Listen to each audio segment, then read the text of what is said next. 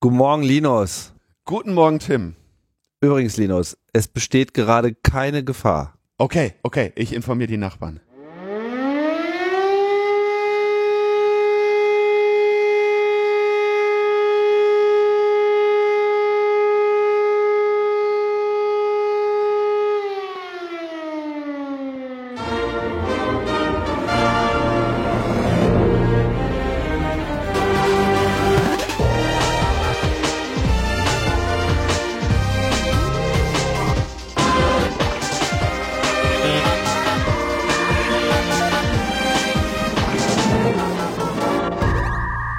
Logbuch Netzpolitik Nummer 359 vom, aufgepasst, 11. September 2020. Oder sagt man 2020? Weiß ich nicht. Keine Ahnung. Ist auch egal. Auf jeden Fall ist mal wieder 9-11.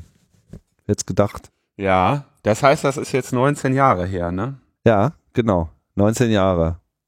Und es ist ganz interessant zu sehen, dass das irgendwie mittlerweile sein seinen Nachrichtenwert ein wenig verloren hat. Also so die ersten paar Jahre war ja dann immer so, oh, ein Jahr 9-11 und vor zwei Jahren 9-11 und vor fünf Jahren 9-11 und ich bin mir nicht mehr so ganz so sicher. Ich glaube, dann nach zehn Jahren musste das dann auch nochmal alles runtergebetet werden und die tausend Bilder gezeigt werden. Und ich dachte so, oh Gott, das geht jetzt ewig so weiter. Aber dann hat es irgendwann so ein bisschen seinen Schub verloren. Und da habe ich mich immer gefragt, okay, ab wann wird eigentlich Geschichte irrelevant. Also wann spielen die Ereignisse auch vielleicht für die aktuelle Generation und in gewisser Hinsicht dann eben auch für den News Cycle, also es bedingt sich ja so ein bisschen, ähm, keine Rolle mehr oder so eine untergeordnete Rolle, dass das eben irgendwann ist, so wie so ein Fernsehbeitrag aus den 50ern für uns. Äh, da, also ich würde, ich wäre vorsichtig zu sagen, es spielt keine Rolle mehr. Es gibt ja einen Unterschied zwischen ähm, was weiß ich, äh, heute läuft nicht mehr den ganzen Tag hoch und runter 9-11 und wir haben aber auch uns 20 Jahre daran gewöhnt oder 19 Jahre daran gewöhnt, in einer Welt zu leben, die von diesen ähm, Ängsten und Feindeslinien und Sorgen bestimmt ist. Ne? Also die ganze Geschichte äh, Terror, äh, Islamismus und so weiter ist ja nach wie vor, es ist quasi in der, in der Tiefe der Gesellschaft so dermaßen drin, dass man sich, dass man schon gar nicht mehr in Frage stellt und vielleicht auch nicht jedes Jahr nochmal aufwärmen muss. Das ist richtig. Natürlich, in gewisser Hinsicht hat natürlich alles so einen Langzeiteffekt und solche Großereignisse äh, wirken eben auch länger nach. Was ich eher meinte ist, ähm, ab wann erinnern sich eben die Leute auch an diesen Moment so nicht mehr? Also ein vergleichbares Beispiel wäre äh, Maueröffnung. Was ja für viele Leute so eine einschneidende Geschichte war, ja. Und davor wird es halt Kriegsende gewesen sein und so. Und für mich war halt so Baujahr 67 eben Kriegsende irgendwie gefühlt so im 17. Jahrhundert. Weil ich es halt nicht miterlebt habe und weil es klar, man weiß, dass das hat irgendwie stattgefunden, aber es wird halt in zunehmendem Maße schwieriger, äh, diesen Moment nachzufühlen. Ne? Gab ja dann auch immer so dieses so, jeder weiß, wo er war, als die Flugzeuge in das Hochhaus flogen. Ne? Das war ja so ein, jeder hatte da irgendwie seine Geschichte zu erzählen und so, so, so, so ein definierender Moment, von dem jeder weiß, wie man sich selber in dem Moment dazu verhalten hat oder wie man das erfahren hat oder was es mit einem gemacht hat und so. Und jetzt wird es halt rausgeschoben durch die Zeit und durch, durch andere Ereignisse überlagert. Ja, und das, hab da jetzt keine konkrete Schlussfolgerung daraus. Ich finde es nur ganz interessant, gerade immer an solchen Stichtagen zu sehen, wie eben so die Geschichte so langsam ins Off äh, schiebt und andere Dinge eben auch relevant werden. Was ja auch gut kann man. andere Geschichte dann gibt. Klar, weil es andere Geschichte, Geschichte, gibt, andere Werte gibt, ne, aber es ja dann auch eben ähm, immer schwierig äh, wird, Schlussfolgerungen zu ziehen. Und jetzt hatten wir gerade in der letzten Folge irgendwie diese ganzen Schwurbler, die Leute, die irgendwie einfach auch so mit diesem Begriff Nazi nicht mehr so richtig was äh, anzufangen wissen offensichtlich und da äh, ihre Lehren der Geschichte nicht gezogen haben. Ja, weil sie halt an dieser Geschichte dann eben auch irgendwann einfach nicht mehr so richtig teilgenommen haben und auch nicht bereit sind, da äh, in die Vergangenheit zu schauen und äh, sich ansatzweise zu vergegenwärtigen, welche, welche Bedeutung das gehabt hat. Hm. Ja. Irgendwann werden die Leute sich nur noch an Blinkenlights erinnern, wenn äh, 11. September gesagt wird. Weil das war die eigentliche Nachricht des Tages. Hat bloß Das keiner mitbekommen.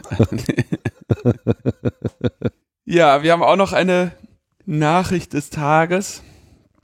Ähm, völlig überraschend musste der Chaos Computer Club dann äh, sich jetzt mit der Nachricht auseinandersetzen, dass es wahrscheinlich nicht möglich sein wird, mit 17.000 Menschen im Dezember in Leipzig einen Kongress abzuhalten. Es gab, so wurde mir berichtet, tatsächlich wohl noch einige Leute, die davon ausgingen, dass das passieren würde. Nein. Ähm, ja, ich meine, das ist ja auch wichtig, da so ein bisschen einfach äh, sich positive Gedanken zu halten, ja, und auch irgendwie auch eine Hoffnung nach vorne, mit, mit Hoffnung nach vorne zu blicken. Äh, ja, als Präsenzveranstaltung wird der CCC-Kongress in diesem Jahr nicht stattfinden. Stattdessen ähm, wollen wir aber natürlich auch die Leute nicht in dieser kalten Jahreszeit mit diesen fest reservierten vier Tagen in ihrem Leben alleine lassen. Und deswegen gibt es die Remote Chaos Experience, ähm, geschrieben RC3. Ja, also hier eine kleine, eine kleine Spur. C3 ist da noch drin. Ähm, es ist aber natürlich ein komplett anderer Plan, der dort entstehen soll, weil er eben nicht das Treffen der Menschen vor Ort beinhaltet. Ähm, wir können ja sehr gut remote arbeiten, wir sind das ja gewöhnt. Ja. Genau deshalb brauchen wir aber eigentlich auch dieses persönliche Treffen. Jetzt haben wir uns halt lange Zeit überlegt, wie kann man denn, was ist denn das Beste, was man unter den gegebenen Bedingungen machen kann? Und ähm, wir haben da jetzt so in vielen, vielen Sessions mit vielen Leuten geredet und viele Ideen sind zusammengekommen. Da kristallisierte sich so ein bisschen das Bild heraus, im Prinzip ein verteiltes Online-Event zu machen. Also ähm, die Vision ist ein bisschen, dass es wahrscheinlich in vielen, mindestens aber mehreren Hackspaces in Deutschland kleinere Zusammenkünfte gibt.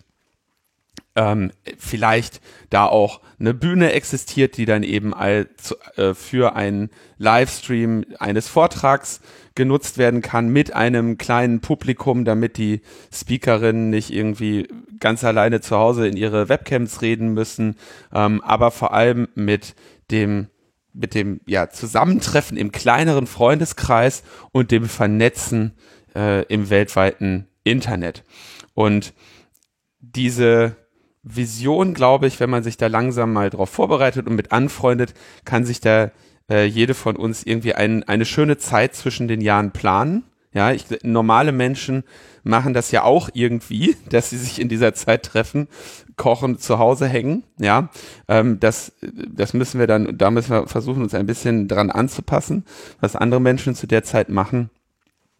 Und ich glaube, wie bei jeder Chaos-Veranstaltung ist am Ende das Entscheidende, was ihr daraus macht. Also wer mit der Erwartungshaltung da dran geht, ich setze mich zu Hause hin, mache am 27.12. Äh, den Stream an und dann wird's geil. Ähm, das wird diese Erwartung, denke ich, kann nicht erfüllt werden. Ich glaube, die wurde auch noch nie von, von einem äh, Kongress erfüllt, wenn man jetzt remote teilgenommen hat, sondern die Frage ist wirklich, was kann man, wie kann man sich die Situation selber schön gestalten im Freundeskreis oder auf den Malediven, wenn da noch ein Flug geht und ähm, wie kann man äh, das, das, was dort gesch geschieht, kreativ gestalten. Denn der Kongress ist ja nicht geil, weil der CCC ne, die Messe mietet und, äh, und da drin Vorträge äh, stattfinden lässt, sondern der Kongress ist geil, weil da tausende Menschen mit tausenden Ideen hinkommen. Kleine Workshops, große Workshops, Spiele, äh, Kunstinstallationen und ein, irgendwie ein Wunderwald macht, in dem es Dinge zu entdecken gibt. Und das online abzubilden, ist natürlich eine Herausforderung und genau deswegen sind wir jetzt auch schon ja relativ früh mit dieser äh, mit dem Aufruf rausgegangen ähm, an die Menschen zu sagen, ey, überlegt euch doch schon mal, wie ihr euch das gestalten wollt und was ihr beitragen könnt. Was, was, was wollt ihr machen? Was kann eure Crew online anbieten, ähm, um diese vier Tage irgendwie interessant ähm, zu gestalten und irgendwie Online-Zusammenkünfte zu machen. Ich denke irgendwie an die, weißt du, Kochworkshop, ja, geht, geht genauso remote, wenn man den Leuten eine Woche vorher sagt, welche Zutaten sie einkaufen müssen, ne? Oder vielleicht anderthalb Wochen vorher, damit man an diesen Hamsterkäufern da äh, vorbeikommt, die Weihnachten immer meinen, das Ende der Welt naht. Ähm, und das gleiche gilt natürlich für irgendwelche Tinker-Workshops und so weiter. Da, also man wird da jetzt einfach sehr viel Kreativität brauchen, um, um sich diese Zeit ähm, angenehm zu gestalten. Wir wollen dafür wie immer den, den fruchtbaren Nährboden und den Kristallisationspunkt bieten, aber das wirklich schön zu machen, das liegt eben daran, dass der Kongress nicht aus einer von Konsumierenden äh, konsumiert wird, sondern von Teilnehmenden gestaltet wird. Und das wird da auch nicht anders sein gab ja schon immer die Versuche, dem Kongress in irgendeiner Form eine Remote-Komponente hinzuzufügen. Dazu gehört natürlich äh, zu Beginn vor allem erstmal die Anstrengung, alles aufzuzeichnen und später die Videos zu veröffentlichen dazu und dann in zunehmendem Maße das Ganze eben auch live zu machen. Das funktioniert ja seit ein paar Jahren schon sehr gut. Dann gab es eben auch so diese Möglichkeit, diesen Live-Talks zu folgen und auch noch Fragen zu stellen. Aber das sind natürlich alles nur so Tippelschrittchen äh, gewesen. Und diese, diese generelle Idee eines Congress Everywhere gab es ja schon auch öfter, so ein bisschen äh, entstanden unter diesem Problemdruck, dass wir eigentlich, ja, weiß ich schon seit vielen, vielen Jahren eigentlich nicht allen Leuten, die wirklich ein Ticket haben wollen, auch eins äh, geben konnten. Aber es war immer sehr schwierig, so das, das Live vor Ort und, und, und, und das Remote so zusammenzubringen. Jetzt ist natürlich ganz interessant, was passiert eigentlich, wenn es eben kein Live vor Ort gibt und das Remote in gewisser Hinsicht alles ist, was man, was man irgendwie hat. Ne? Hat es irgendwie, erfüllt es einen anderen Zweck, hm, schafft es auch in irgendeiner Form, das mit abzudecken, was der äh, Kongress ja eigentlich macht. So gerade in den letzten Jahren hat er sich ja auch so als mh, hm, Kommunikationshub auch für äh, sehr viel äh, andere Szenen als die, die man so typischerweise einer Kern-Hacker-Szene zuschreibt, ähm, herausgebildet, dass Leute einfach, ne, also es gibt ja die ganzen Aktivisten, äh, Gruppen und äh, was es alles äh, da in der Halle 2 äh, gab, so, so Inseln, die ja auch eigene Vortrags Serien gestartet haben, etc. Und eben den Kongress so als Plattform benutzt haben, um dann ihre, ähm, ja, ihre, ihre Netzwerke weiter auszubauen. Und bin ich auch sehr gespannt, ob das da in irgendeiner Form zumindest einen Ersatz schaffen kann. Also ich denke, man muss hier wirklich, ja, Ersatz. Ersatz die Frage ist, mit, ja. mit welcher Erwartungshaltung gehst du da jetzt dran? Ne? Äh, ich denke, also das kann eine schöne Zeit werden ja, aber ich glaube, ich halte es für ausgeschlossen, dass mit der, mit der RC3 etwas äh, entsteht, wo alle sagen, das ist so geil, wir wollen nie wieder in eine Halle zurück und uns treffen. Nee, ne? das, das wird Fall. einfach nicht sein. Also ich denke, ich hatte das ja hier auch anfangs, als es äh, um die Bewertung äh, der Sommeraussichten ging mit den ausfallenden äh, Festivals und den geschlossenen gastronomischen Einrichtungen, ähm, habe ich ja hier eine zuversichtliche ähm, Note angeschlagen zu sagen, so, es wird, wird eben komplett anders, aber es wird auch geil. Ähm, zumindest hatte es das Potenzial, sagen wir es mal so. Und ich kann zumindest sagen, dass ich äh, in diesem Jahr einige andere Aktivitäten und Freizeitaktivitäten kennen und schätzen gelernt habe. Das heißt nicht, dass ich die anderen nicht vermisse, aber das heißt äh, trotzdem, dass ich hier äh, halbwegs okay äh, klargekommen bin und eigentlich eine schöne Zeit hatte. Natürlich war die anders und eine, ein Rezept zum unglücklich und unzufrieden sein ist garantiert irgendwie 2020 mit 2019 zu vergleichen.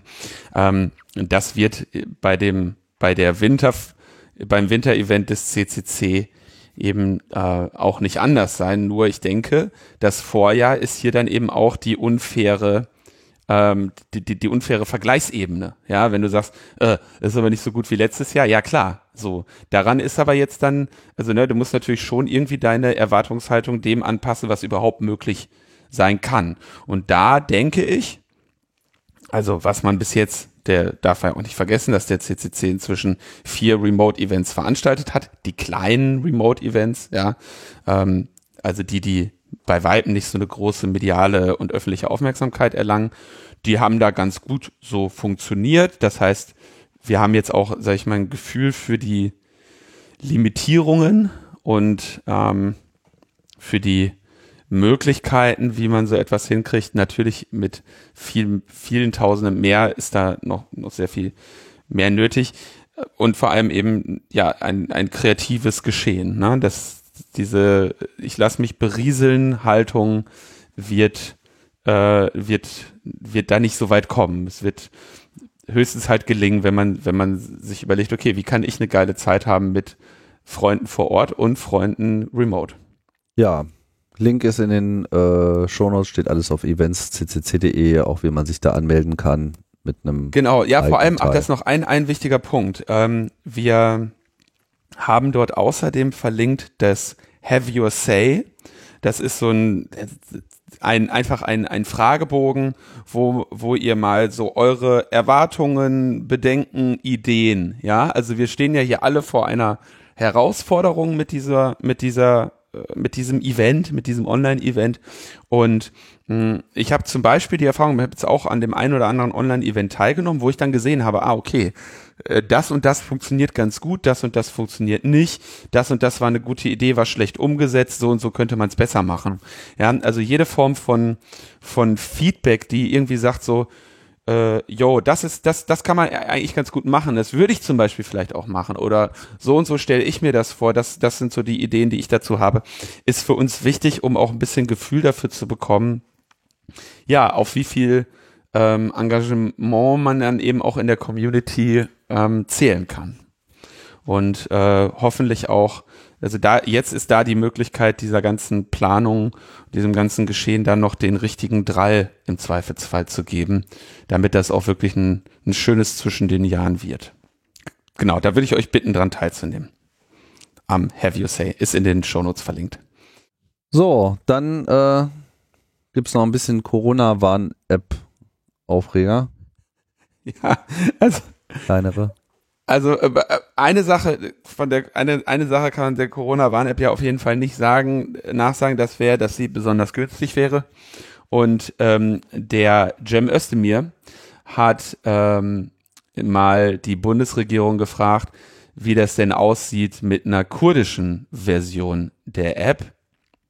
Das hat er im September wohl gefragt und hat eine Antwort bekommen vom dem Bundesministerium für Gesundheit.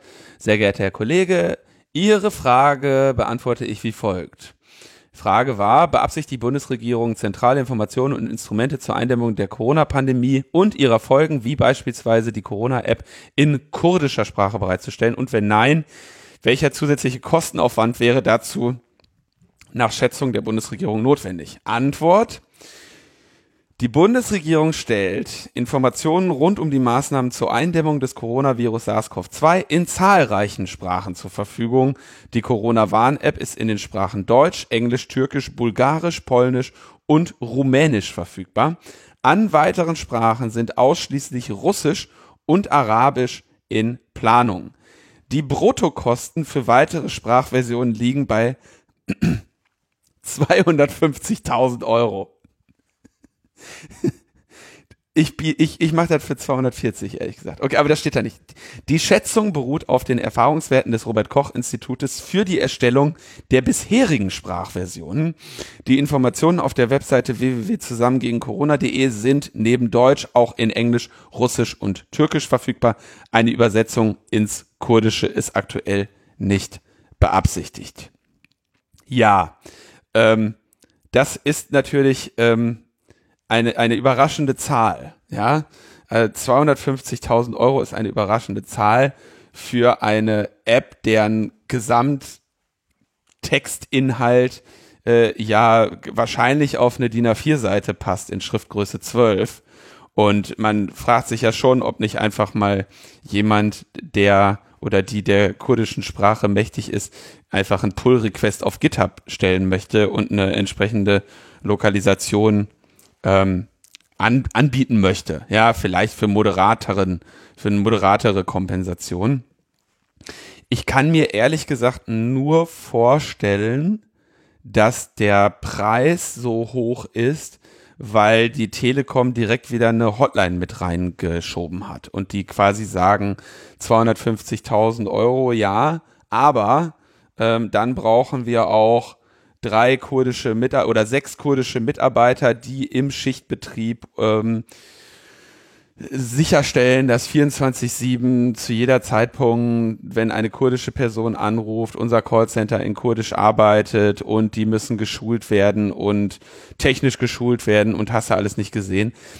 Das, ich, ich kann mir nicht anders erklären, wie man auf diese Zahl kommt, Tim. Oder, ähm, oder äh, habe ich irgendwie Übersetzung als ein, als ein Business unterschätzt? Nee, also wenn es sich dabei wirklich nur um den Text in der App handelt, dann ist es natürlich outrageous. Also das kann, kann mir kann keiner erzählen. Ich meine, natürlich ist es immer nicht getan mit einmal übersetzen und fertig, sondern du hast ja theoretisch auch Änderungen in so einer App und dann musst du es immer wieder machen und dann brauchst du halt irgendwie jemanden. Aber ich meine, dafür kann man halt problemlos einen kurdischen Übersetzer äh, engagieren und der wird sich natürlich freuen über 250.000 Euro, so viel äh, Geld werden die sicherlich äh, sonst in ihrem Leben so nicht sehen, zumindest nicht für solche dafür Aufträge. Macht er auch mal, dafür macht er auch mal noch ein Update mit, ne? Ja.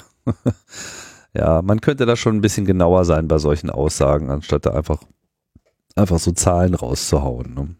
Ja. Aber ich vermute auch, dass es solche Gründe hat. Aber selbst wenn, also selbst wenn, ist es ein bisschen, ähm, ein bisschen übertrieben und auch, also diese Hotline, ähm, mein, ich habe da jetzt noch nicht angerufen, aber ich habe hm, Leute in meinem Umfeld, die mal ein Handy genommen haben und da einfach mal angerufen haben und ein technisches Problem geschildert haben oder eine einfache Frage zu dieser App geschildert haben und dann auch etwas ernüchtert waren ähm, in der Qualität der, der Antwort.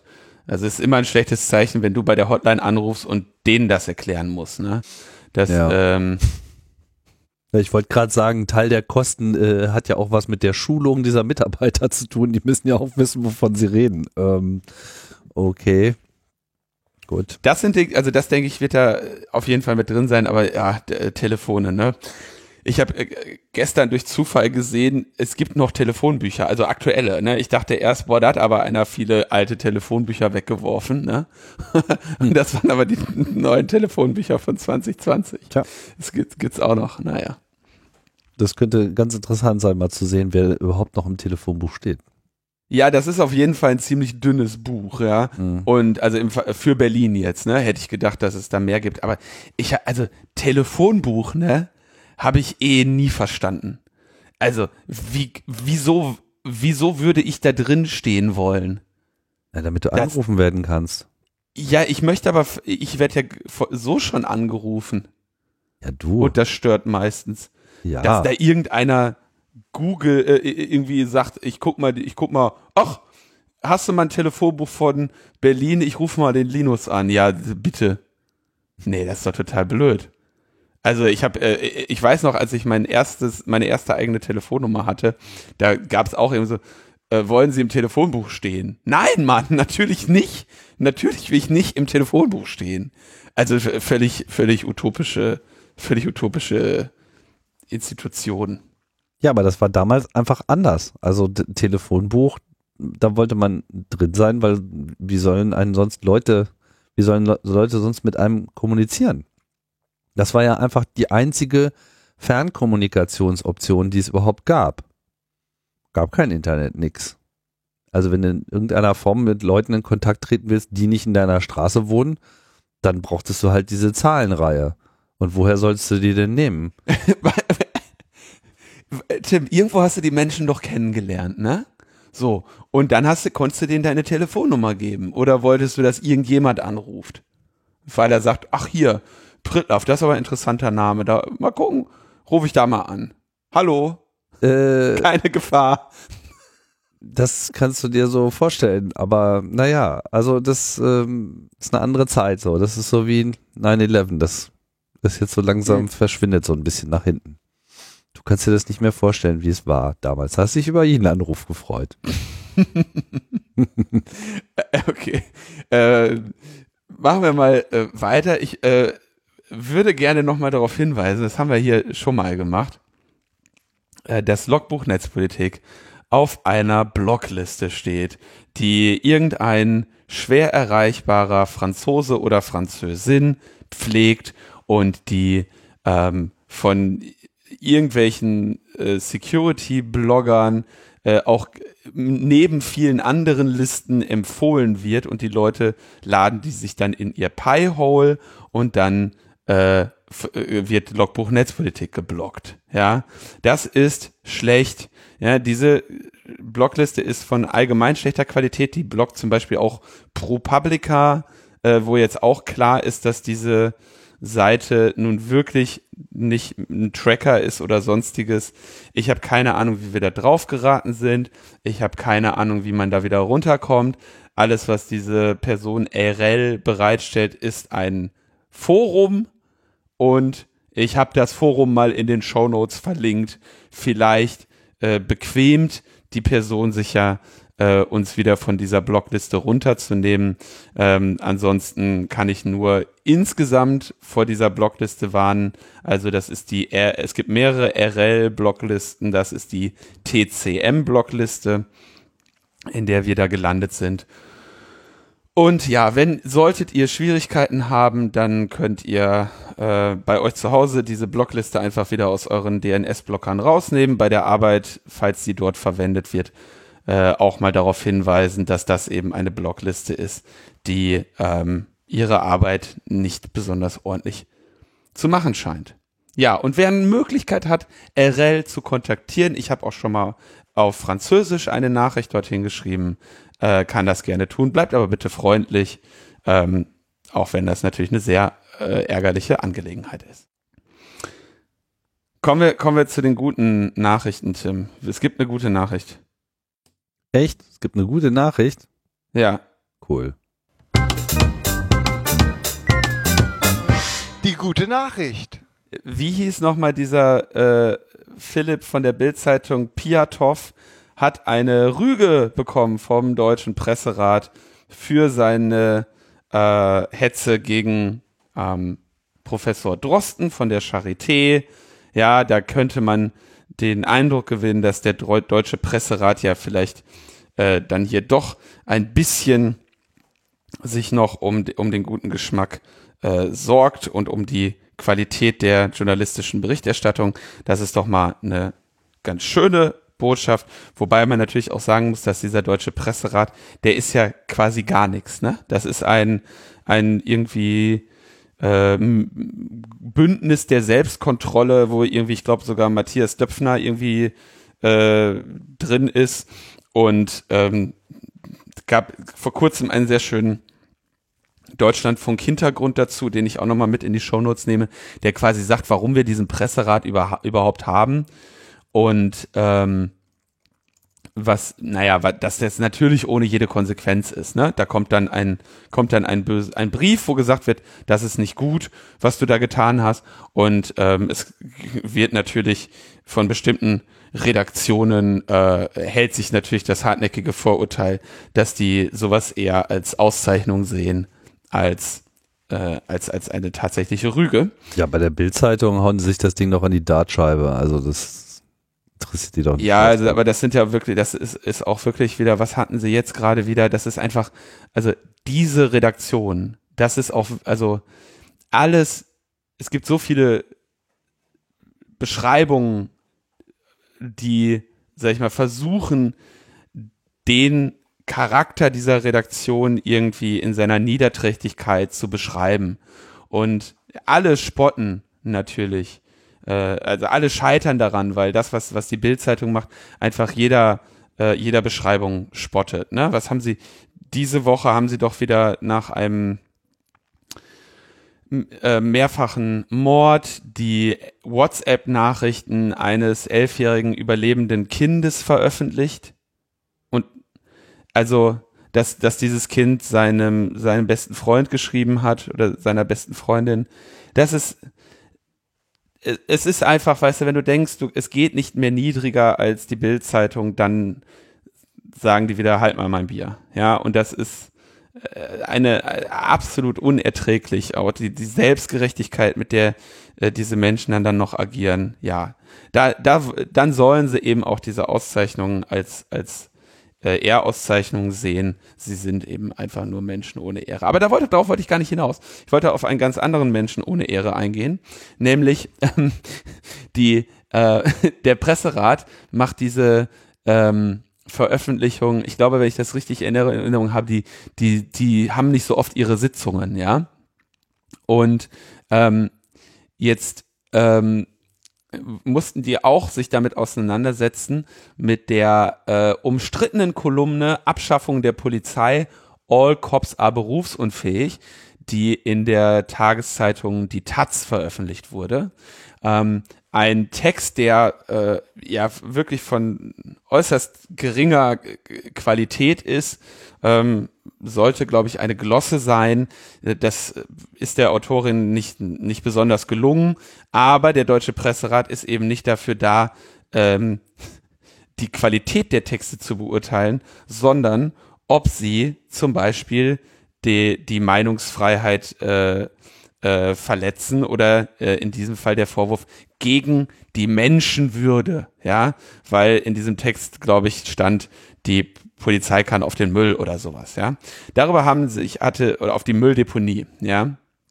Da hatte sich äh, die Polizei darüber aufgeregt und der Innenminister, der ja dann, unser Innenminister Horst Seehofer, der ja dann selber noch eine Strafanzeige ähm, angekündigt hat, und zwar nicht als Horst Seehofer Modelleisenbahner und Bayer, sondern als Bundesinnenminister. Mhm. Und nachdem jetzt der Presserat festgestellt hat, dass äh, die 382 Beschwerden ähm, eben gegenstandslos sind und dieser Text äh, ein drastisches Gedankenspiel darstellt, das aber, wie aus der Kolumne hervorgeht, Raum für unterschiedliche Interpretationen bietet und daher noch unter die Meinungsfreiheit fällt.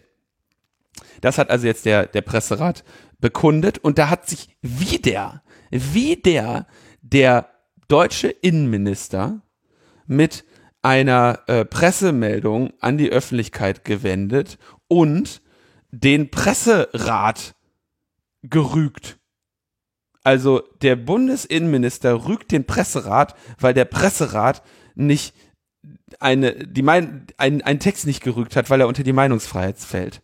Das finde ich, äh, ich finde das äh, wirklich bärenstark, ja. Das, das ist, äh, also Horst Seehofer wirklich da merkt man, der Mann wird, also der ist sehr, sehr eigentümlich und ziemlich alt und ist da, glaube ich, in einer, äh, in einer Rolle, ähm, mit der er sehr schaden kann. Ja. Und äh, also einerseits der Rolle des Innenministers und andererseits auch natürlich so dem generellen Verständnis von Demokratie in Deutschland. Und da ist Horst Seehofer wirklich eine ganz, ganz katastrophale Fehlbesetzung muss ich wirklich sagen. Wird langsam mal Zeit, dass wir einen äh, CSU-Bundeskanzler bekommen. Ja. Weil dann können sie das Innenministerium und wahrscheinlich auch das Verkehrsministerium nicht mehr verhunzen. ich meine, das ist doch wirklich nur drittklassiges Personal, was sie da äh, in den letzten Jahren aufgefahren haben. Ja, Unglaublich. Naja, also das, da, das war, dazu hatte der Zeit, er hat das übrigens veröffentlicht, diese Meldung, äh, diese Pressemitteilung mit seinem Statement an dem Tag, an dem der äh, Brand in Moria eigentlich das äh, bestimmende Thema war. Ne? Wir wissen, Moria auf äh, Lesbos eine, ähm, ja, ich denke, da kann man wirklich sagen, ein Lager, ein völlig überfülltes Lager mit geflüchteten Menschen seit ähm, vielen Monaten in der schärfsten Kritik aufgrund der äh, absoluten Überfüllung, katastrophalen hygienischen Umstände in Zeiten einer globalen Pandemie regelmäßig angegriffen von irgendwelchen rechtsradikalen äh, Griechen, die da äh, die meinen, dass das Lager irgendwie angreifen zu müssen, während ganz Europa dasteht und sagt, naja, nee, also die sind ja jetzt in Griechenland angekommen, das ist ja, das ist ja nicht unser Problem, ja.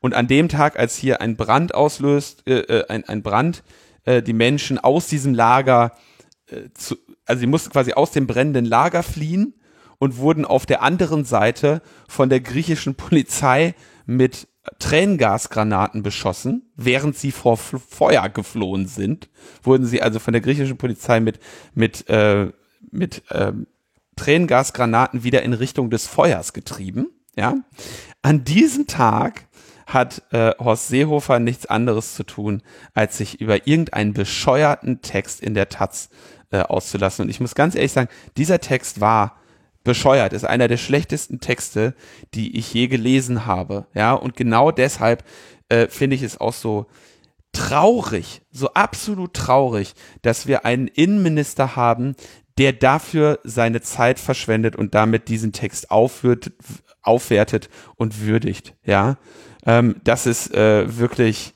ähm, das ist wirklich eine sehr traurige Angelegenheit. Ich habe gerade hier die Push-Nachricht bekommen, dass Horst Seehofer angekündigt hat, äh, irgendwie, ich glaube, 150 Kinder aus Moria aufzunehmen.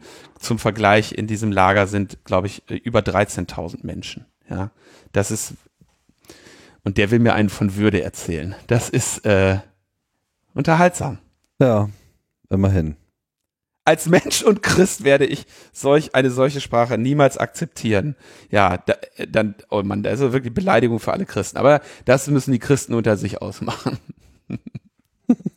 Hier lese ich gerade einen lustigen Tweet dazu. Seehofer nimmt 150 Flüchtlinge auf, aber erst an seinem 150. Geburtstag.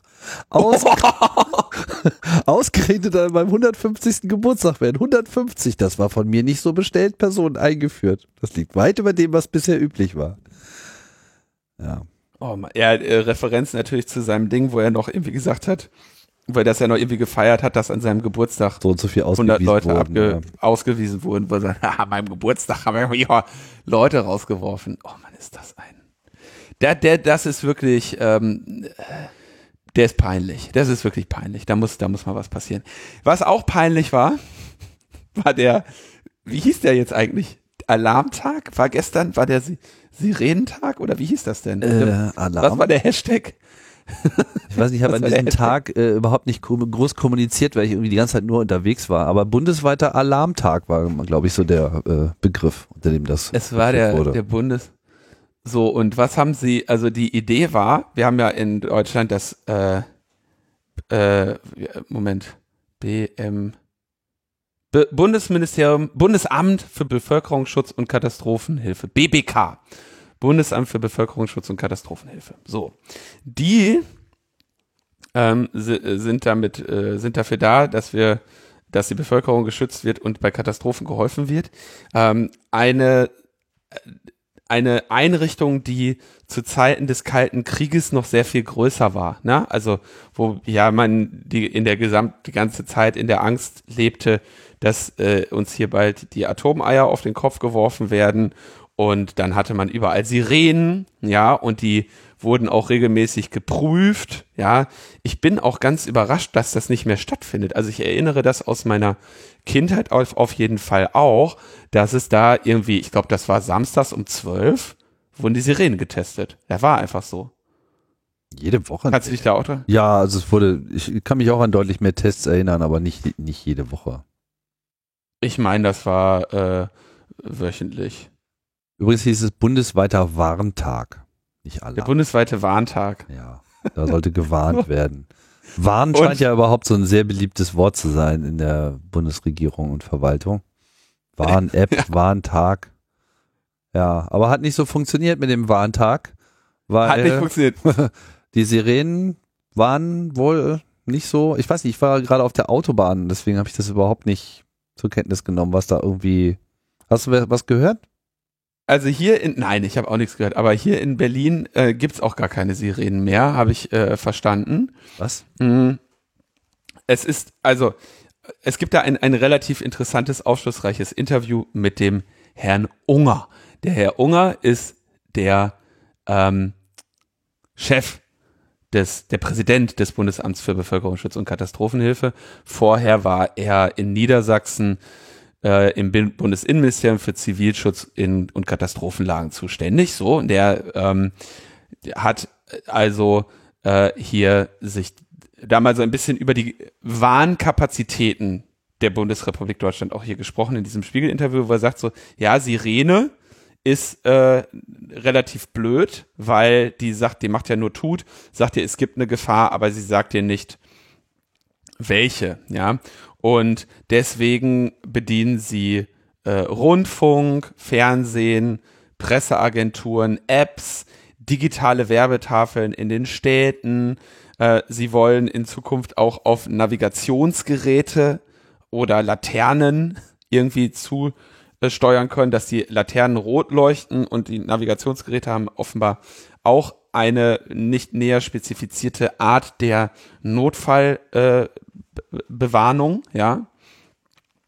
Und ähm, er erkennt durchaus an, dass eben auch viele ältere Leute eben kein äh, Smartphone, Smartphone haben. So.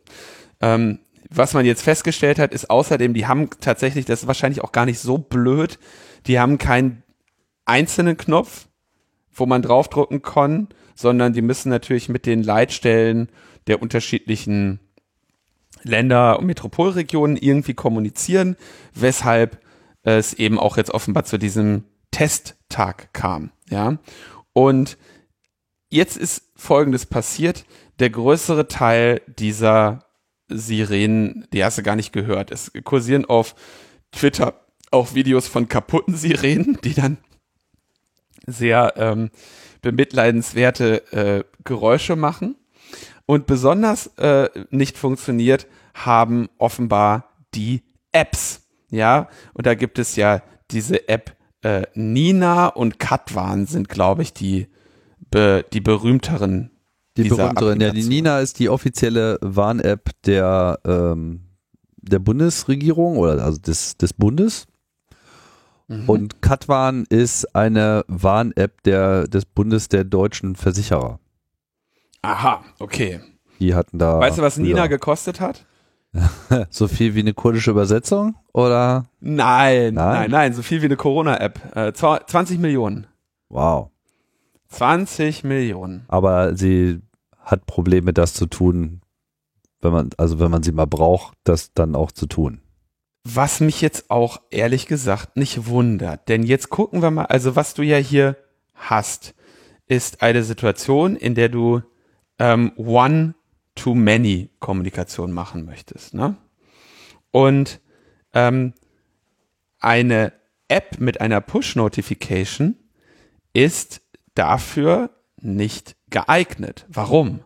Weil der Aufwand zum Versenden des Alarms mit der Anzahl der Empfängerinnen linear skaliert. Und ein äh, sauberes One-to-Many-Medium, wie zum Beispiel das Radio, ähm, hat dieses Problem nicht. Ja, also ein Radiosendemast wird nicht stärker belastet, weil mehr Menschen das Radiosignal empfangen. Und diese Push-Nachrichten-Sache hat ja dann noch den, sag ich mal, in Deutschland noch das besondere Problem, dass man hier auf eine sehr löchrige Infrastruktur setzt, die viele Flächen des Landes überhaupt nicht erschlossen hat, ja. Und da wurde halt der gute Herr Unger hier gefragt im Spiegel, ähm, in anderen Ländern erhält man bei Gefahrenlagen automatisch eine Handynachricht, wenn man sich in einer bestimmten Gegend aufhält. Und da antwortet der gute Herr Unger, ja, die Niederlande zum Beispiel setzen auf dieses Cell Broadcast System. Cell Broadcasting wird derzeit aber von keinem deutschen Mobilfunkanbieter angeboten und steht daher zu Zwecken der Bevölkerungswarnung hierzulande aktuell nicht zur Verfügung. Außerdem hat er dann gesagt, dass, äh, und dieser Teil wurde inzwischen korrigiert, dass er sagt, dieses Cell Broadcast System hätte Datenschutzprobleme, weil man damit ja jedes Handy anspricht Und außerdem würde man ja an Silvester immer sehen, wenn das Handynetz überlastet ist, dass das nicht zuverlässig funktioniert. Und das sagt dieser Mann in der Verteidigung eines App-Systems, was darauf basiert, dass du eine Push-Meldung über genau dieses Mobilfunknetz bekommen musst. Jetzt schauen wir uns mal an, was Cell Broadcast ist. Cell Broadcast ist ein ähm, Standard, der schon seit, äh, ich würde jetzt sagen, 90er Jahre äh, irgendwo spezifiziert wurde. Ähm, und zwar äh, schon zu, zu GSM-Zeiten. Wäre jetzt so meine äh, grobe äh, Erinnerung. Und der funktioniert ähm, so, dass nämlich die Zelle, also wir wissen ja, eine, ein Mobilfunknetz besteht aus Zellen. Die Zelle sendet jetzt eine Broadcast Message. Broadcast heißt immer Rundfunk, also sie sendet nicht spezifisch an jedes eingebuchte Mobiltelefon, sondern sie sendet quasi als Zelle immer so ein Beacon, den alle in dieser Zelle eingebuchten Telefone automatisch empfangen können. Das Ding kann, weil es eben dann quasi der Aufwand immer nur pro Zelle ist, ähm, gibt so irgendwie die äh, die neuesten Generationen können so in einem Netz von einer Million Zellen in weniger als zehn Sekunden diese eine Nachricht verbreiten, ja, und damit quasi das gesamte Mobilfunknetz ähm, äh, erreichen. Ähm, insbesondere ist da es eine Broadcast-Nachricht ist, das genau nicht ein Datenschutzproblem, weil es im Prinzip heißt, deine Zelle sendet einfach nur dieses Signal. Ja, sie, sie, sie sendet das nicht an dein Handy, dein Handy bestätigt nicht den Empfang, das Mobilfunknetz weiß zwar, dass du in der Zelle bist, aber das das BBK muss das hier nicht irgendwie mitgeteilt bekommen oder sowas, ja. Das ist das, was man, wofür man das haben möchte. Ja, das ist genau, dafür wurde das auch erfunden und mir ist völlig unklar, warum, ähm, warum das nicht warum wir das in Deutschland ist. nicht haben. Ja, also das ist für mich auch der totale Schocker. Also ich wäre davon ausgegangen, dass es das gibt. Und ehrlich gesagt, ich meine mich auch erinnern zu können, mal so eine Nachricht empfangen zu haben. Ich kann bloß du nicht mehr genau sagen, wann bei bestimmten Mobilfunkanbietern, ähm, ich weiß aber jetzt nicht mehr genau, welcher das war, aber äh, da kannst du auch Cell Broadcast Messages anmachen und dann broadcastet die Zelle ihr wie ihre Cell-ID. Ja, das, äh, da bin ich aber jetzt nicht mehr genau sicher, an, bei welchem äh, ähm, Anbieter das war. Ähm, die können natürlich unterschiedliche äh, Nachrichten senden. Ne? Also du kannst irgendwie eine Standardnachricht, eine Alarmnachricht und so weiter. Das ist alles schön ordentlich durchgespeckt, wie das eben so ist bei äh, 3GPP-Standards. Äh, ne?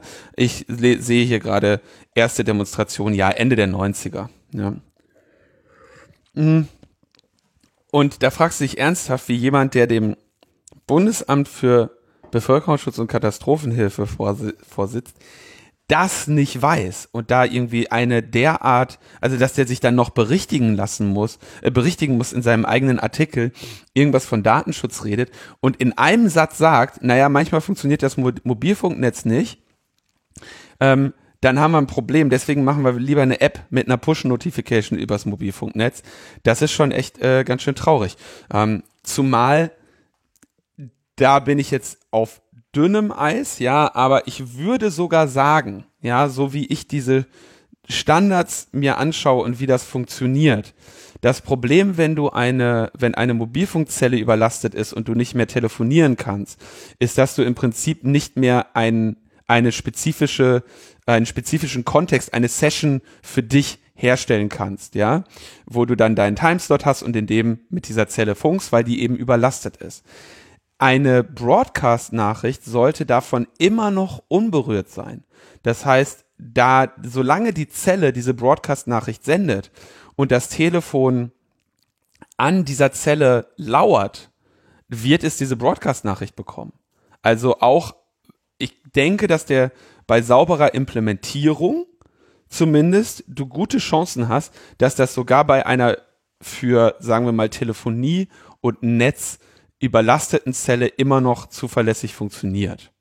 Ja, es gibt ja verschiedene Stufen auch der Überlastung. Also die eine Überlastung, die ja da angesprochen hat mit ja Silvester und so weiter sind die Netze überlastet, weil da viele gleichzeitig telefonieren wollen und dann hängt es natürlich äh, von den äh, sogenannten Erlang ab, die deine Zelle hat. Also wie viele, also Erlang ist die Einheit für wie viele parallele konkrete Telefoniedurchleitungen kann es gleichzeitig geben. Ja, wenn die natürlich erreicht ist, dann kommt man nicht mehr durch.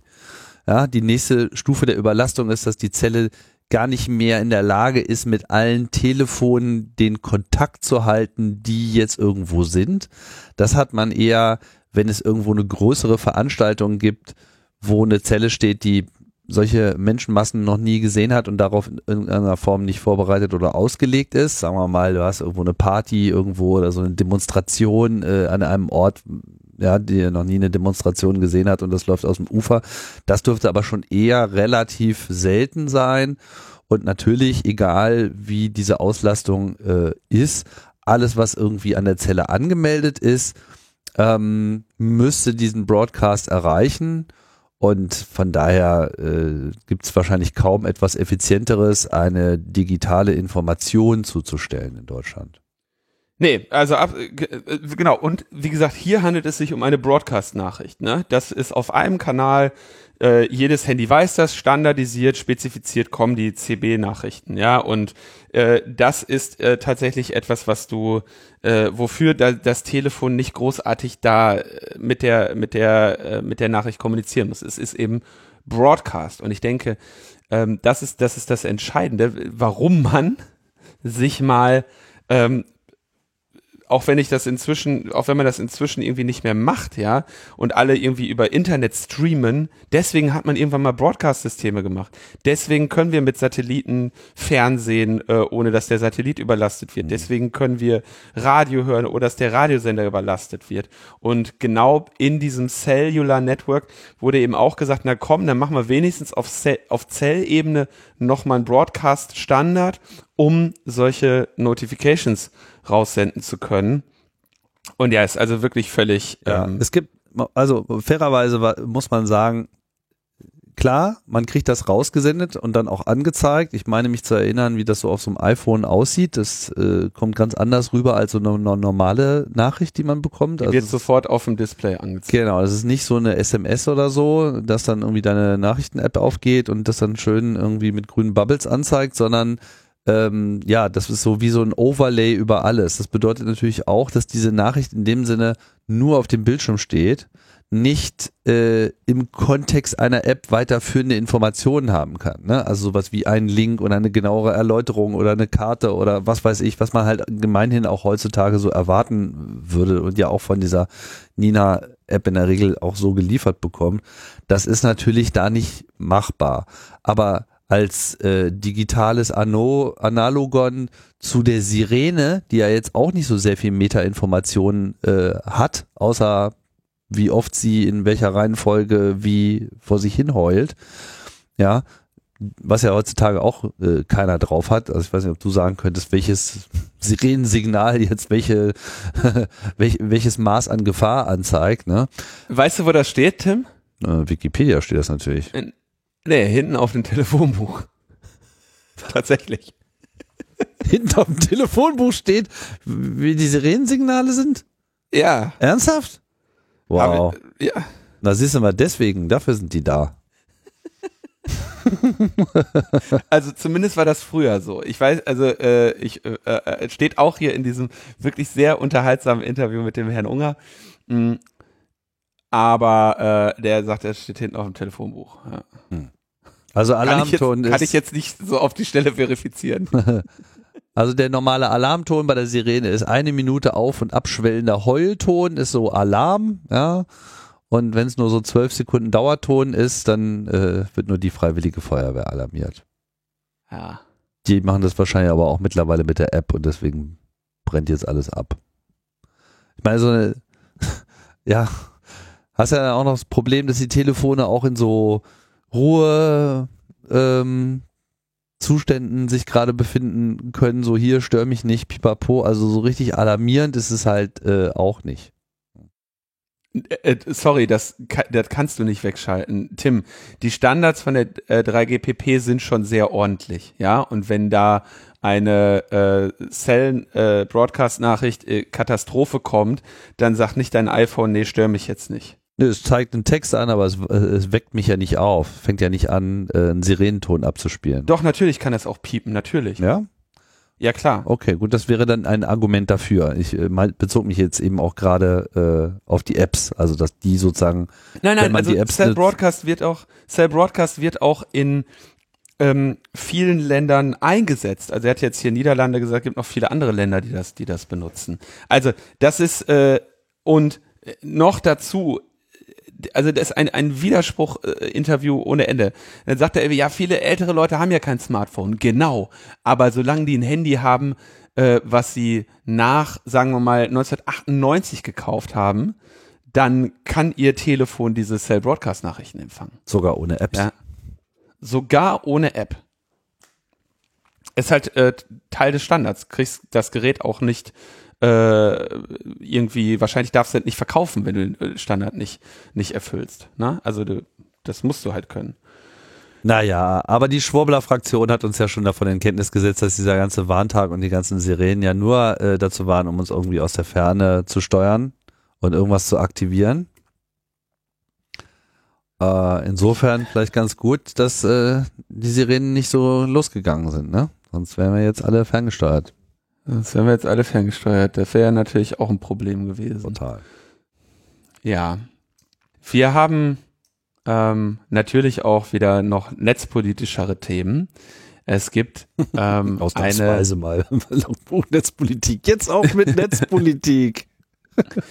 die, Bund, die, die Bundesregierung, die Europäische Kommission meint, sie müsse sich jetzt damit auseinandersetzen, dass es ja so viel Verschlüsselung gibt.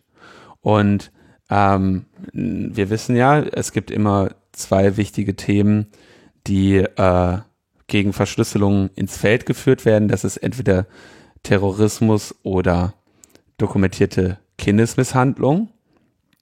Und jetzt wird äh, die EU-Kommission in dieser Hinsicht also aktiv sagen, na, ich erinnere daran, seit 2016 ist Ende-zu-Ende-Verschlüsselung in die Breite gegangen. Spezifisch bei äh, WhatsApp war das der Fall, die damals gesagt haben, okay, wir rollen jetzt die Signal Ende-zu-Ende-Verschlüsselung bei uns aus und, und lassen halt mal diese Nachrichten äh, verschlüsselt ähm, ähm, ja, vor unserem Blick geschützt.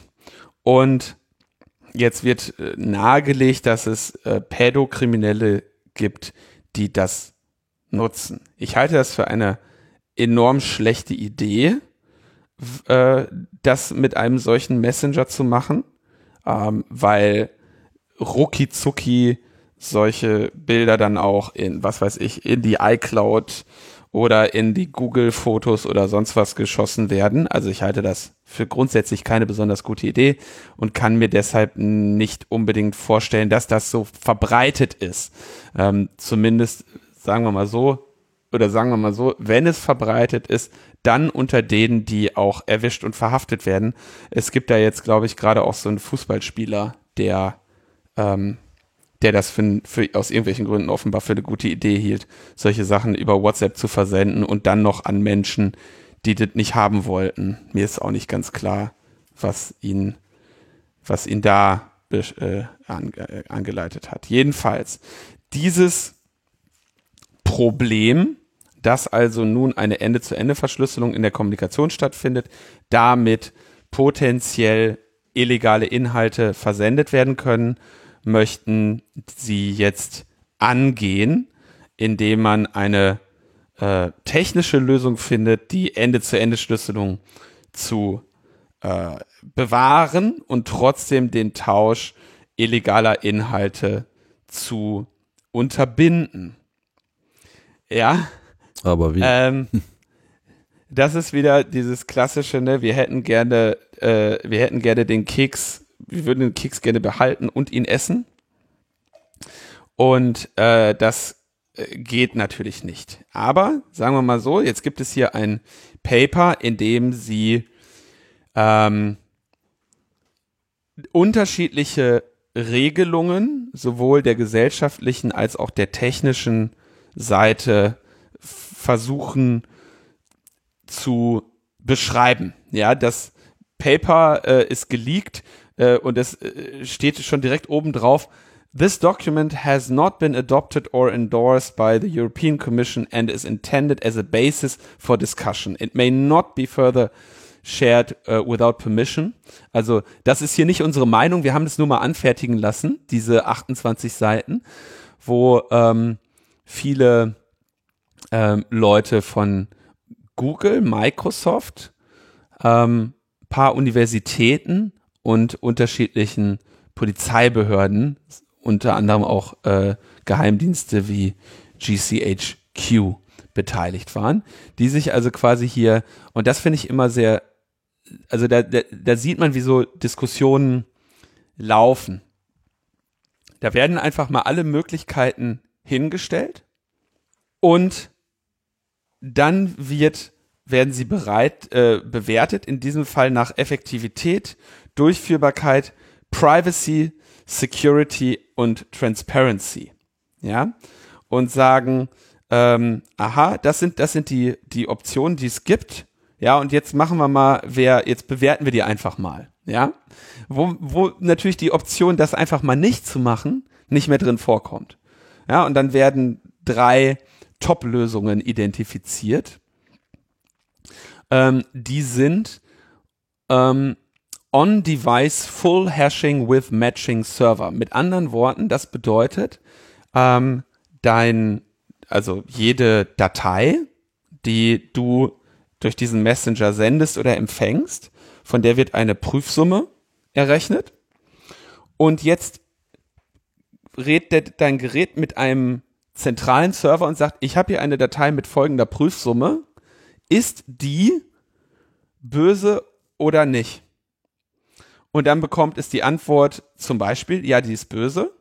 Und dann muss es eben darauf reagieren, im Zweifelsfall die Datei löschen oder äh, was oder was auch immer ne, hier für Möglichkeiten im Raum stehen. Es könnte natürlich auch sofort der Polizei sagen, hier übrigens Nutzer XY hat eine solche Datei gehabt, ich habe die jetzt mal gelöscht oder Beweis äh, sicher äh, gespeichert. Ja, also sie reagiert, die App reagiert irgendwie darauf.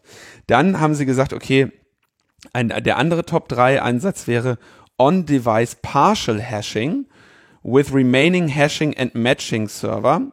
Ich vermute, dass sie damit etwas äh, meinen wie du, ähm, du berechnest den ganzen Hash, fragst aber den Server nur, sagen wir mal, nach den, nach den paar Anfangsbuchstaben deines Hashes. Der Server gibt dir alle äh, Hashes, die so anfangen und dadurch verrätst du dem Server nicht, welche, ob du die Datei tatsächlich hattest oder nicht. Also im Prinzip so ein bisschen doppelblind, ja, wo sie sagen, das ist hier noch noch äh, äh, pri noch privacer. Und dann haben sie noch irgendwie eine Idee, ähm, die ähm, mit einer Secure Enclave in einem ESP-Server funktionieren soll, wo es also auch ein Was ist ein äh, ESP-Server? Ja, das versuche ich hier gerade mir nochmal so anzuschauen. Ähm, sie wollen äh, mit homomorpher Verschlüsselung arbeiten und ähm, letztendlich, ich glaube, das muss ich tatsächlich sagen, da ist mir nicht ganz klar. Ah ja, okay. Alles klar. Also es gibt einen Server und der Server entschlüsselt einfach deine Nachricht. Ja, checkt, ob da irgendwas Böses drin ist und wenn ähm, das ähm, festgestellt wird, dann wird es äh, weitergeleitet for Review and Reporting und wenn nichts detected wird, dann wird die Nachricht wieder Ende zu Ende verschlüsselt und dem Empfänger gegeben. Ja, also da, da, da sagen sie im Prinzip, wir haben einen, einen Server, an den du immer mit verschlüsselt. Der hat aber eine, eine Secure Enclave äh, und die kann ähm, äh, diese, diese, die macht diesen Test in der Cloud. Ja, also hast einfach ein paar Passwörter draufgeworfen für letztendlich ein Man in the Middle, ja. Aha. Ähm, eine Secure Enclave in der Cloud. Mhm. Genau. Also das äh, klingt irgendwie nicht richtig. Also, wenn ich ganz folgen kann, Secure Enclave ist gemeinhin die Bezeichnung für so einen Trusted Platform Module. Ja, so ja. einen isolierten Ort in einem Prozessor, in dem ein Programm läuft mit seinen eigenen Daten, mit dem man nur über so ein Protokoll kommunizieren kann, aber in dem man nicht reinschreiben kann oder so. Und äh, da werden dann zum Beispiel, was weiß ich, Pins und so weiter äh, äh, abgelegt. Oder wenn du so einen Computer hast mit Fingerabdrucksensor äh, oder Gesichtserkennung, dann wird sozusagen das Profil dort gespeichert, damit eben Programme da normalerweise nicht drauf zugreifen können. Aber wenn das dann irgendwie in der Cloud ist, dann ist schon wieder alles vorbei. Also sie, na, die in der Regel nimmst du so etwas, damit Schlüsselmaterial nicht kopiert werden kann. Ne? Also sensit dass sensitive Daten äh, wie Schlüssel angewendet werden können, aber nicht ähm, kopiert werden können. Und da würden sie jetzt irgendwie sagen, in der Cloud gibt es irgendwie einen Server und die, der, die Secure Enclave soll das jetzt, also haarsträubend, ja, letztendlich bedeutet das, ähm, sie, sie wollen, sie suchen hier nach verschiedenen Methoden. Ich habe jetzt mal drei geschildert von, ich glaube, das waren um die zehn, äh, drei, sieben, elf.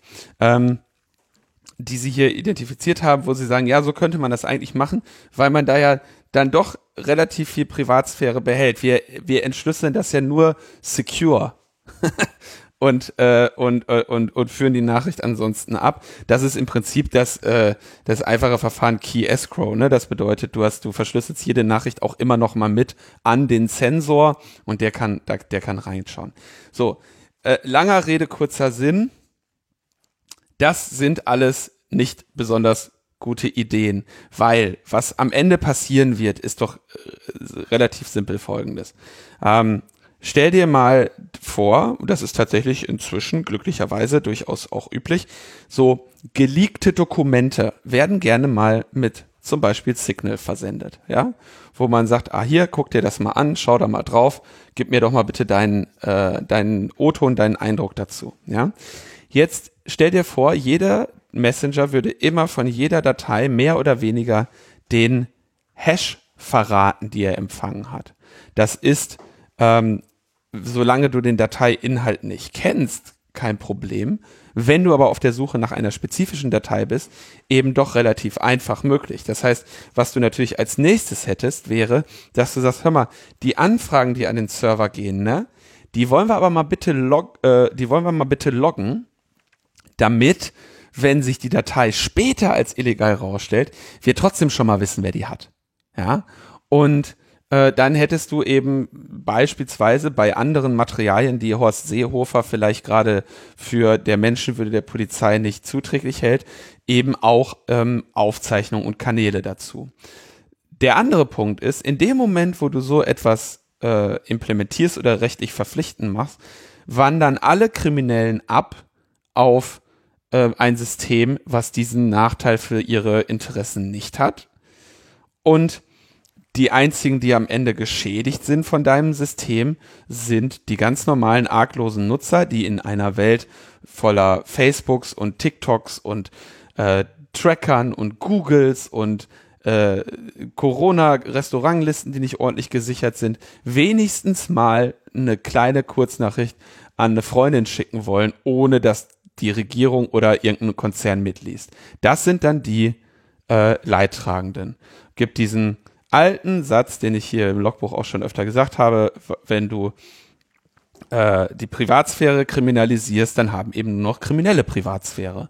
Und genau das ist ja nun mal nicht Ziel der Angelegenheit. Aber das ist äh, das, wo es hingeht und so wie man sich das jetzt hier äh, wie, wie sich das liest, kannst du dir schon vorstellen, dass die EU-Kommission das jetzt wieder zu ihrem größten Problem macht und sich meint, darum kümmern zu müssen. Ja, während das, was eigentlich, sag ich mal, relevant ist in dieser Gesellschaft, völlig im völlig in, in der Öffentlichkeit stattfindet, ohne irgendwelche Ende-zu-Ende-Verschlüsselung, äh, irgendwelche Nazi-Kanäle auf Telegram, äh, wo keiner was von wusste, äh, wo sie dann überrascht sind, dass irgendwo ein Sturm auf den Reichstag stattgefunden hat. Ja, also äh, ich, es ist, es ist, die, die, die suchen sich einfach diese technischen Probleme, habe ich inzwischen den Eindruck, gezielt heraus, um von ihrer tatsächlichen fachlichen Inkompetenz in der Polizeiarbeit und in den Blindspots, die nicht technisch sind, sondern in ihren Köpfen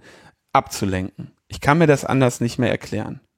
Ja, es ist schwierig, das anders zu deuten. Und naja, ich meine, keine Ahnung, fühle ich mich dadurch bedroht? Naja, weißt du, wenn sie das jetzt irgendwie, wenn sie die uns die Ende äh, zu Ende Verschlüsselung in den großen Messenger wieder wegnehmen, dann nehmen wir eben andere, die vernünftige Ende zu Ende Verschlüsselung haben. Und dann, dann versuchen sie uns die zu verbieten. Also diese diese Crypto Wars jedes jede Woche neu anfangen zu wollen mit jede Woche neuen ähm, komischen ähm, Vorwänden, ja äh, finde ich tatsächlich ziemlich ermüdend. Tja. Genauso ermüdend wie das Dauerthema Digitalisierung des Unterrichts. Digitalisierung des Unterrichts. Sehr ermüdend. Das ist, äh, das ist wirklich ermüdend. Das ist ja auch wirklich abgefahren, das Thema, das ist durch. Äh, wobei Steffen Seibert, äh, der Cyberbeauftragte der Cyberregierung, ja kürzlich noch twitterte, äh, Digitalisierungs not dead, aber ich würde sagen, in Deutschland stinkt sie auf jeden Fall schon mal relativ übel. ähm, das ähm, gibt also jetzt irgendwie den Digitalpakt, wo dann irgendwie mal wieder 500 Millionen Euro für Laptops für Schülerinnen zu kaufen sein sollen. Äh, dann legte der Bund noch mal was drauf und wir kennen die Geschichten mit diesen Laptops, die liegen dann in der Regel um. auf einmal äh, liegen, liegen dann irgendwo und können nicht eingerichtet werden oder haben kein Internet oder sonst was. Also gab es jetzt noch die Idee, ähm, man könnte doch ähm, den, den Schülerinnen aus den benachteiligten Familien, die so einen Internettarif, so einen Bildungs äh, äh, Internettarif geben. Und zwar für 10 Euro pro Monat eine Flatrate auf ausgewählte Bildungsinhalte. Und die können dann in die geförderten Endgeräte aus dem Digitalpakt kommen. Und dann können die Schülerinnen aber nur auf Bildungsinhalte zugreifen, die die Schulen oder die Schulträger vorher noch äh, bestimmen sollen. Und du fragst dich ernsthaft, was, was das für eine Katastrophe sein soll. Also, wenn du jetzt irgendwie so ein Handy hast, wo, wo, wo eine ausgewählte Anzahl an Bildungsinhalten zugänglich ist, ne, dann frage ich mich ja schon mal, wie wird denn diese Auswahl getroffen? Ist YouTube dann vollständig gesperrt oder nur bestimmte Kanäle? Da geht's ja schon mal los. Kann ich irgendwie, äh, ne, kann ich Daily Show nicht gucken, aber MyLab oder was, ja? Äh, Fände ich, äh, fände ich schon mal enorm, also du, das ist technisch überhaupt nicht sinnvoll umzusetzen. Und meine größte, mein größtes Problem damit ist, ich habe dann mal so an meine Bildungshistorie gedacht, ja, und habe mir überlegt, wo habe ich eigentlich die tatsächlich für meine Bildung, also als, als Bürgerin oder Bürger dieses Landes, relevanten Informationen bezogen. Und für meine Informationen, die vielleicht für mich nachher im Verlaufe meines Studiums oder meiner beruflichen, äh, meines beruflichen Werdegangs relevant waren. Die kamen ganz sicherlich nicht von irgendeiner einmal im Jahr aktualisierten Liste der, der bundesdeutschen Bildungsinhalte. ja, also das ist wirklich. Das ist so eine Katastrophe. Und da müssen wir gar nicht erst anfangen mit dem Thema, ähm, mit dem Thema äh, Netzneutralität und so weiter. Ne? Weil was, was, stell dir vor, was das für die Schule bedeutet. Wenn du das Kind bist mit dem, mit dem Handy, was, du bei jedem Link, wo du drauf guckst, ähm, irgendwie bange sein muss, dass da gleich wieder steht, äh, Entschuldigung, hier endet äh, das, das hier, hier endet das Bildungsgebiet Deutschland. So, das kann doch irgendwie nicht, das ist doch nicht denkbar, oder? Es ist, ich meine, es ist vollkommener Quatsch. Und ich meine, gerade das Beispiel äh, mit einzelnen Channels sperren, kriegst du halt gar nicht hin bei YouTube. Also ich meine, diesen, diesen Grad an Sperrung kannst du dann netzseitig auch überhaupt nicht vornehmen. Also entweder YouTube oder kein YouTube so und dann mitgehangen, mitgefangen und jetzt irgendwie YouTube aus dem Bildungsprogramm rauszunehmen, ich meine, dann kann man es auch einfach mal gleich vergessen. Das ist halt auch immer so ein bisschen diese Angst, ne, die da ist, so dieses, ähm, das Internet könnte irgendwie böse sein, das Internet könnte dich ablenken, das, äh, ja, die, die nehmen ja dann das andere, als es eigentlich gedacht war. Das ist auch so ein bisschen diese Diskussion mit, wir, wir können ja unter, wir können ja bedürftigen äh, Familien jetzt irgendwie kein Geld geben, das versaufen die ja dann nur. Weißt du? Und, und so unterstellt man quasi auch Schülern, dass sie nicht lernen wollen. Und nichts könnte ja wirklich weiter weg von der Wahrheit sein als das. Also ich meine, selbstverständlich willst du lernen. Sicherlich, es gibt Einzelne, die haben Lernschwierigkeiten und so weiter, aber äh, es bestätigt sich ja eigentlich immer wieder, man muss halt nur die richtigen Rahmenbedingungen schaffen, um ein eigenständiges Lernen zu ermöglichen. Und da ist natürlich die Digitalisierung vor allem erstmal eine Chance und nicht erstmal ein Problem. Denn das andere Modell scheitert nicht erst seitdem Corona äh, die Durchführung dieses Modells weiter erschwert, sondern das ist eigentlich ohnehin bekloppt, weil es eben nicht diesen natürlichen Trieb zum Lernen befördert, sondern mit dieser ganzen Frontalnummer eigentlich jeden, jeden Lernwillen oft auch äh, erstickt. Um, will das nicht zu sehr generalisieren, aber das scheint mir eben auch erforderlich zu sein, dass wenn man diese ganze Digitalisierung jetzt richtig angehen möchte im Weiteren, dass man ähm, auch bereit sein muss, die alten Lernkonzepte ein bisschen zu verlassen. Ja. Man sieht das ja auch, und mein Internet ist ja hier nur ein Teil davon, ja, also die Möglichkeit zuzugreifen, ähm, bei den äh, Schulen meiner Kinder war das jetzt auch so, dass so Zettel rumgingen mit, wir wollen erstmal erfragen, welche Eltern überhaupt in der Lage wären, jetzt einen, einen digitalen Unterricht durchzuziehen. So, habt ihr genug Geräte? Ja, stünde ein Gerät für die Kinder zur Verfügung, etc. Gibt's Internet und so. Ähm, weiß ich noch nicht ganz genau, was da rauskommt. Aber man merkt eben auch gerade bei den. Wie du weißt nicht, ob du ein Gerät für die Kinder abgeben kannst. Ja, ich war, nein, okay, was, was das Gesamtergebnis dann letztlich ist. weiß ich noch nicht. Weiß ich noch nicht, ob ich, also, ob ich hier. Alles meins. naja, das. Das iPad brauche ich.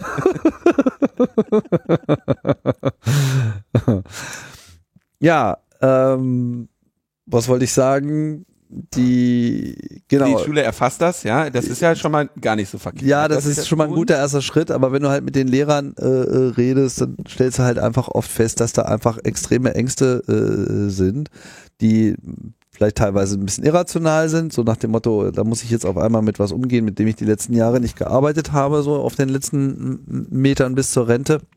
Das ist sicherlich nachvollziehbar, aber wahrscheinlich eben auch immer wieder gestützt ähm, von dem Wissen, dass man eben auch bei anderen komplexen Dingen eigentlich mit, mit viel Rückhalt nicht rechnen kann. Da eben die Mittel nicht fehlen, weil die Mittel fehlen, weil Personal äh, fehlt. Es fehlt ja äh, ohnehin schon in den Schulen sehr viel Personal. Eine Schule, die auch nur zu 100 Prozent ihre ähm, äh, ihren Unterricht bestücken kann mit Lehrern, ist ja schon gut ausgestattet. Das, also 100 Prozent heißt, ähm, du hast für jeden Regelunterricht auch einen regulären Lehrer, eine reguläre Lehrerin am Start, ja, wobei 100 Prozent halt sagt, wird jemand krank, bist nicht mehr bei 100 Prozent und dann fällt der Unterricht halt aus. Ne?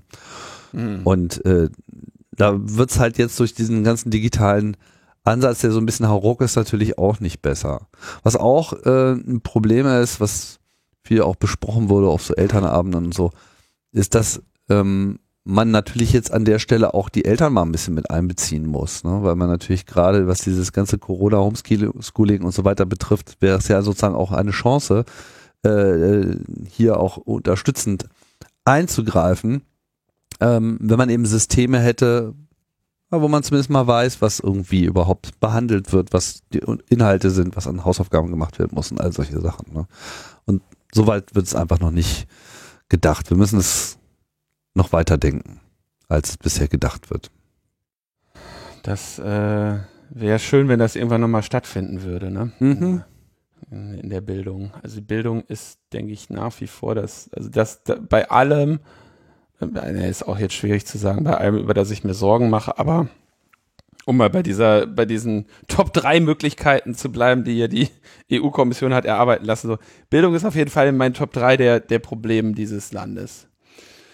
Ähm, wir kommen, müssen wir ein bisschen kürzer machen. Also es geht jetzt weiter in dem Verfahren um WikiLeaks. Das, äh, ich würde das mal ver, ähm, verlinken. Es gibt äh, eine neue Reportage und Dokumentation über äh, das, die Maßnahmen, die Julian Assange sich in der ecuadorianischen Botschaft äh, über sich ergehen lassen musste.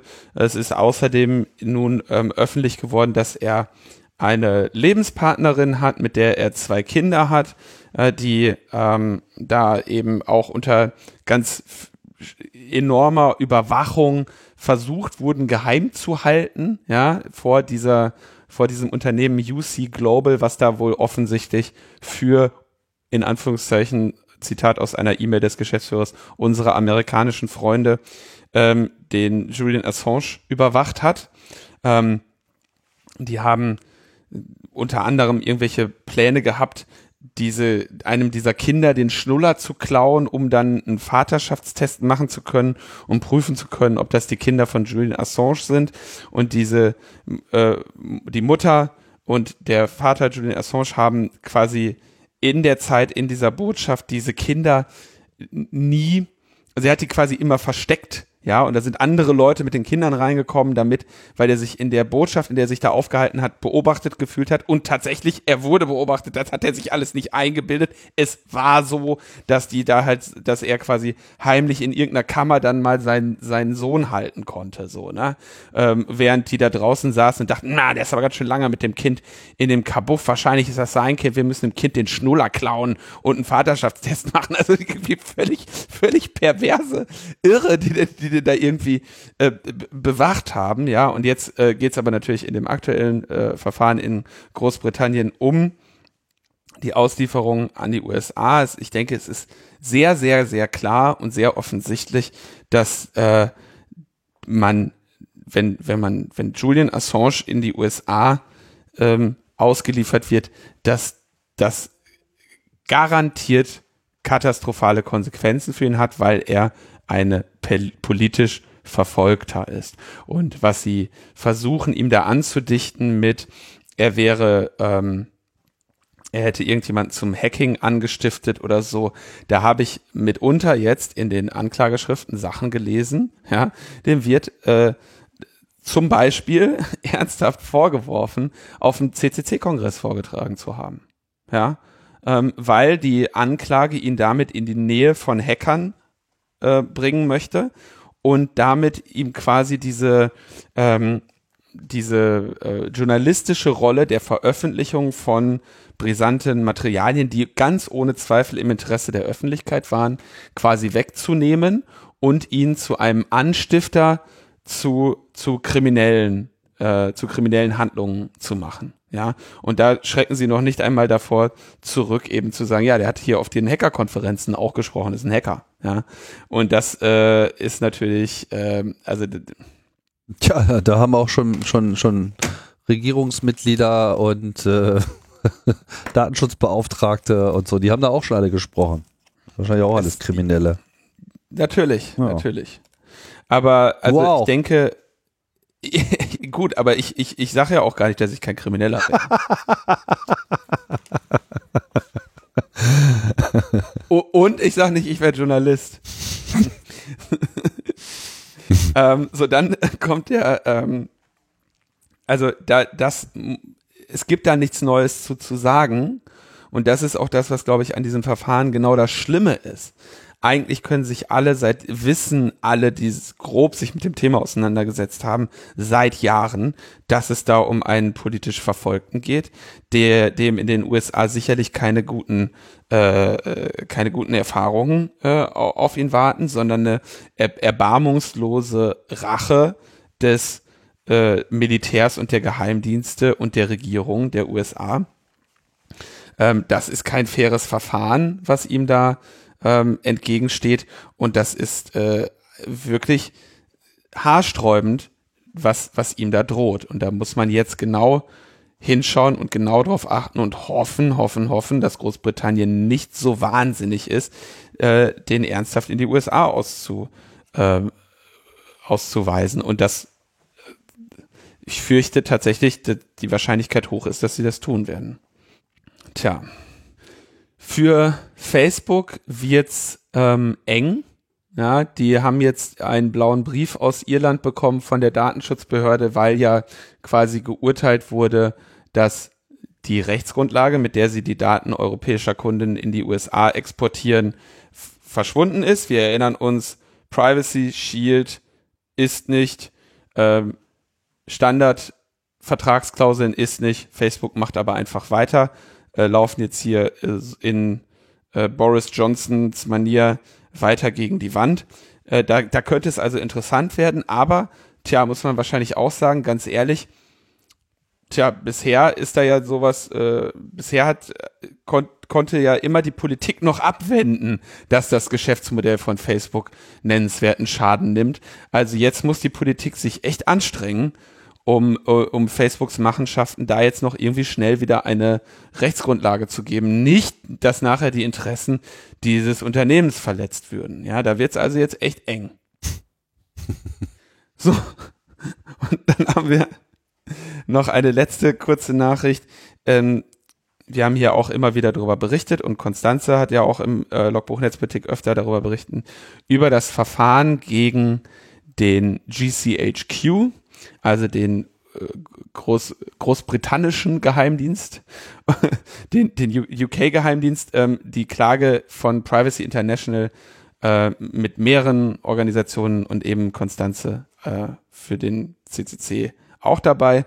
Ähm, geht um die weitreichenden Hacking-Operationen des GCHQ und da wurde ja quasi das Verfahren in Großbritannien hatte ging erstmal an das IPT, das Investigatory Powers Tribunal, was die Klage 2016 zurückgewiesen hat, aber die Spionageaktivitäten bestätigt hat.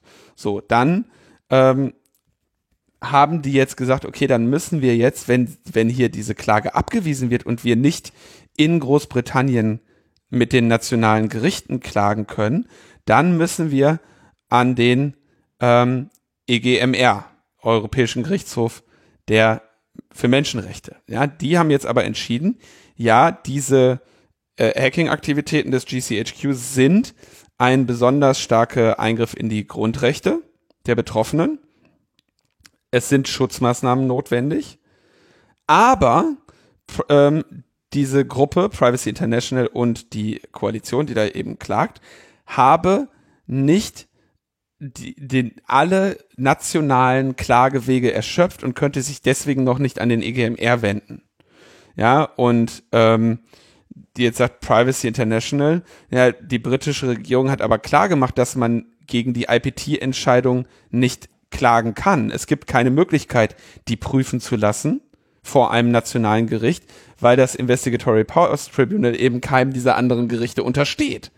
Ähm, der EGMR sagt aber ja, jetzt musste aber trotzdem nochmal irgendwie vor ein nationales Gericht. Das heißt, die versuch, werden dann jetzt versuchen, vor irgendeinem anderen äh, hoheitlichen Gericht äh, Großbritanniens diese Klage noch einmal anzubringen. Und das ist auch wieder so, so so bezeichnend, ja, dass du dich hier gegen, du willst dich gegen eine klare Grundrechtseinschränkung zur Wehr setzen, Grundrechtsverletzung zur Wehr setzen, die relativ eindeutig an den Verfassungsrechten kratzt, ja, oder an den Menschenrechten kratzt. Und die Gerichte sagen dir, ja, Du, das, äh, da hast du wahrscheinlich einen Punkt. Das sehen wir auch so. Das ist auf jeden Fall eine wichtige Frage. Allerdings fehlt dir der Passierschein A38, ähm, damit wir uns damit auseinandersetzen könnten. Äh, und deswegen, äh, sorry. Das ist, also, das, das ist genau das Problem, was wir dieser, was man dieser Massenüberwachung durch Geheimdienste sagt, nachsagt, dass sie eben nicht der äh, rechtsstaatlichen Kontrolle unterliegt und dass man keine Möglichkeiten hat, dagegen äh, sich zu, zu, äh, dagegen zu klagen. Ja, das ist das Problem. Und da sagen die Gerichte, jo, hast recht, das ist echt das Problem. Ähm, allerdings, bei uns kannst du da nicht gegen klagen. genau. Naja. Ja, das heißt, jetzt werden sie trotzdem nochmal äh, in Großbritannien so pro forma quasi sich nochmal ablehnen lassen von so ein paar anderen äh, Gerichten, um dann nochmal den Weg zum EGMR zu gehen.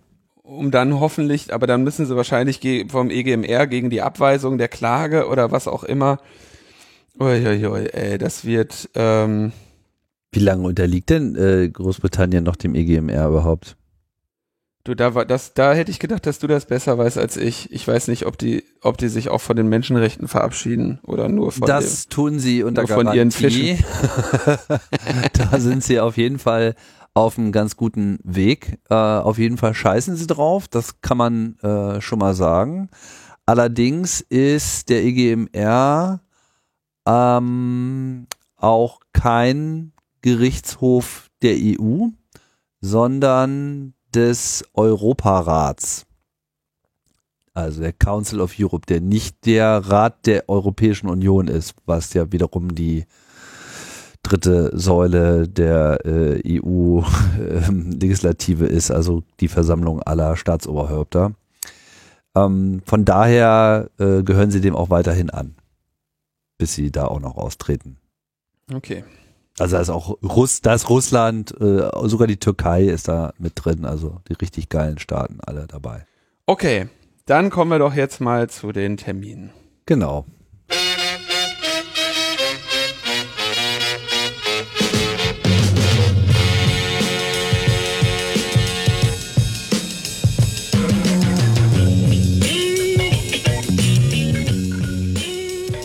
Ja, so Termine gibt's äh, natürlich nicht so viele, wie ihr euch schon äh, denken könnt, aber ähm, ein bisschen wird es zumindest probiert, denn jetzt wäre ja auch die Zeit gekommen für die äh, Datenspuren, die äh, in diesem Jahr sich als die Telespuren ähm, in die Öffentlichkeit drängen. Und ähm, ja, sie wollen es nicht komplett ausfallen lassen, so ähnlich wie wir das mit dem Kongress ja auch schon gehört haben und werden versuchen, etwas Neues zu machen. Ähm, aktuell gibt's wohl so an die 18 Einreichungen bereits, die auf einer Stage dann online gestreamt werden sollen. Wer trotzdem vorbeikommen will, kann das auch machen und, äh, und sich über 30 geplante Präsenzroboter vor Ort einklinken und die Location erkunden, was auch immer da dahinter stecken mag. Genau, das Motto der Datenspuren dieses Jahr ist mehr Utopie wagen. Fahrplan, äh, Streaming-Links, alles weitere unter datenspuren.de und das Ganze findet statt vom 18. bis 20. September 2020. Das ist ja schon in einer Woche. Das ist schon in einer Woche, so sieht's aus. Unglaublich. So sieht's aus. Tja, timely. Ja, das bringt uns ans Ende der Sendung. Dann nehmt, nehmt bitte noch bei am, am Have You Say teil. Äh, eure Ideen für die Remote Chaos Experience und euer Input. Mm. Und dann hätte ich noch zu danken. Letzte Woche haben wir ja nur einer Person gedankt. Ähm, da haben sich auch einige noch ein bisschen drüber gewundert, was denn das äh, Outro, äh, der, der Bonustrack dann war. Äh, dazu haben wir auch nochmal in den Shownotes zu dieser Sendung verlinkt, worum es da ging. Und dann würde ich an dieser Stelle danken Maren, Jan, Wolfgang, Jendrik, Alexandra, Alexander, Ralf und Jani. Und äh, besonders würde ich noch danken Nils und Gerold. Vielen Dank für die persönliche Unterstützung und äh, ich freue mich immer sehr darüber. Genau. Von mir der Dank an alle treuen äh, Spenderherzen, die äh, Metaebene und Logbuch Netzpolitik hier äh, regelmäßig befüllen. Und ja, ansonsten danke fürs Zuhören, wie immer. Das war's für diese Woche. Ciao, ciao. Bis bald.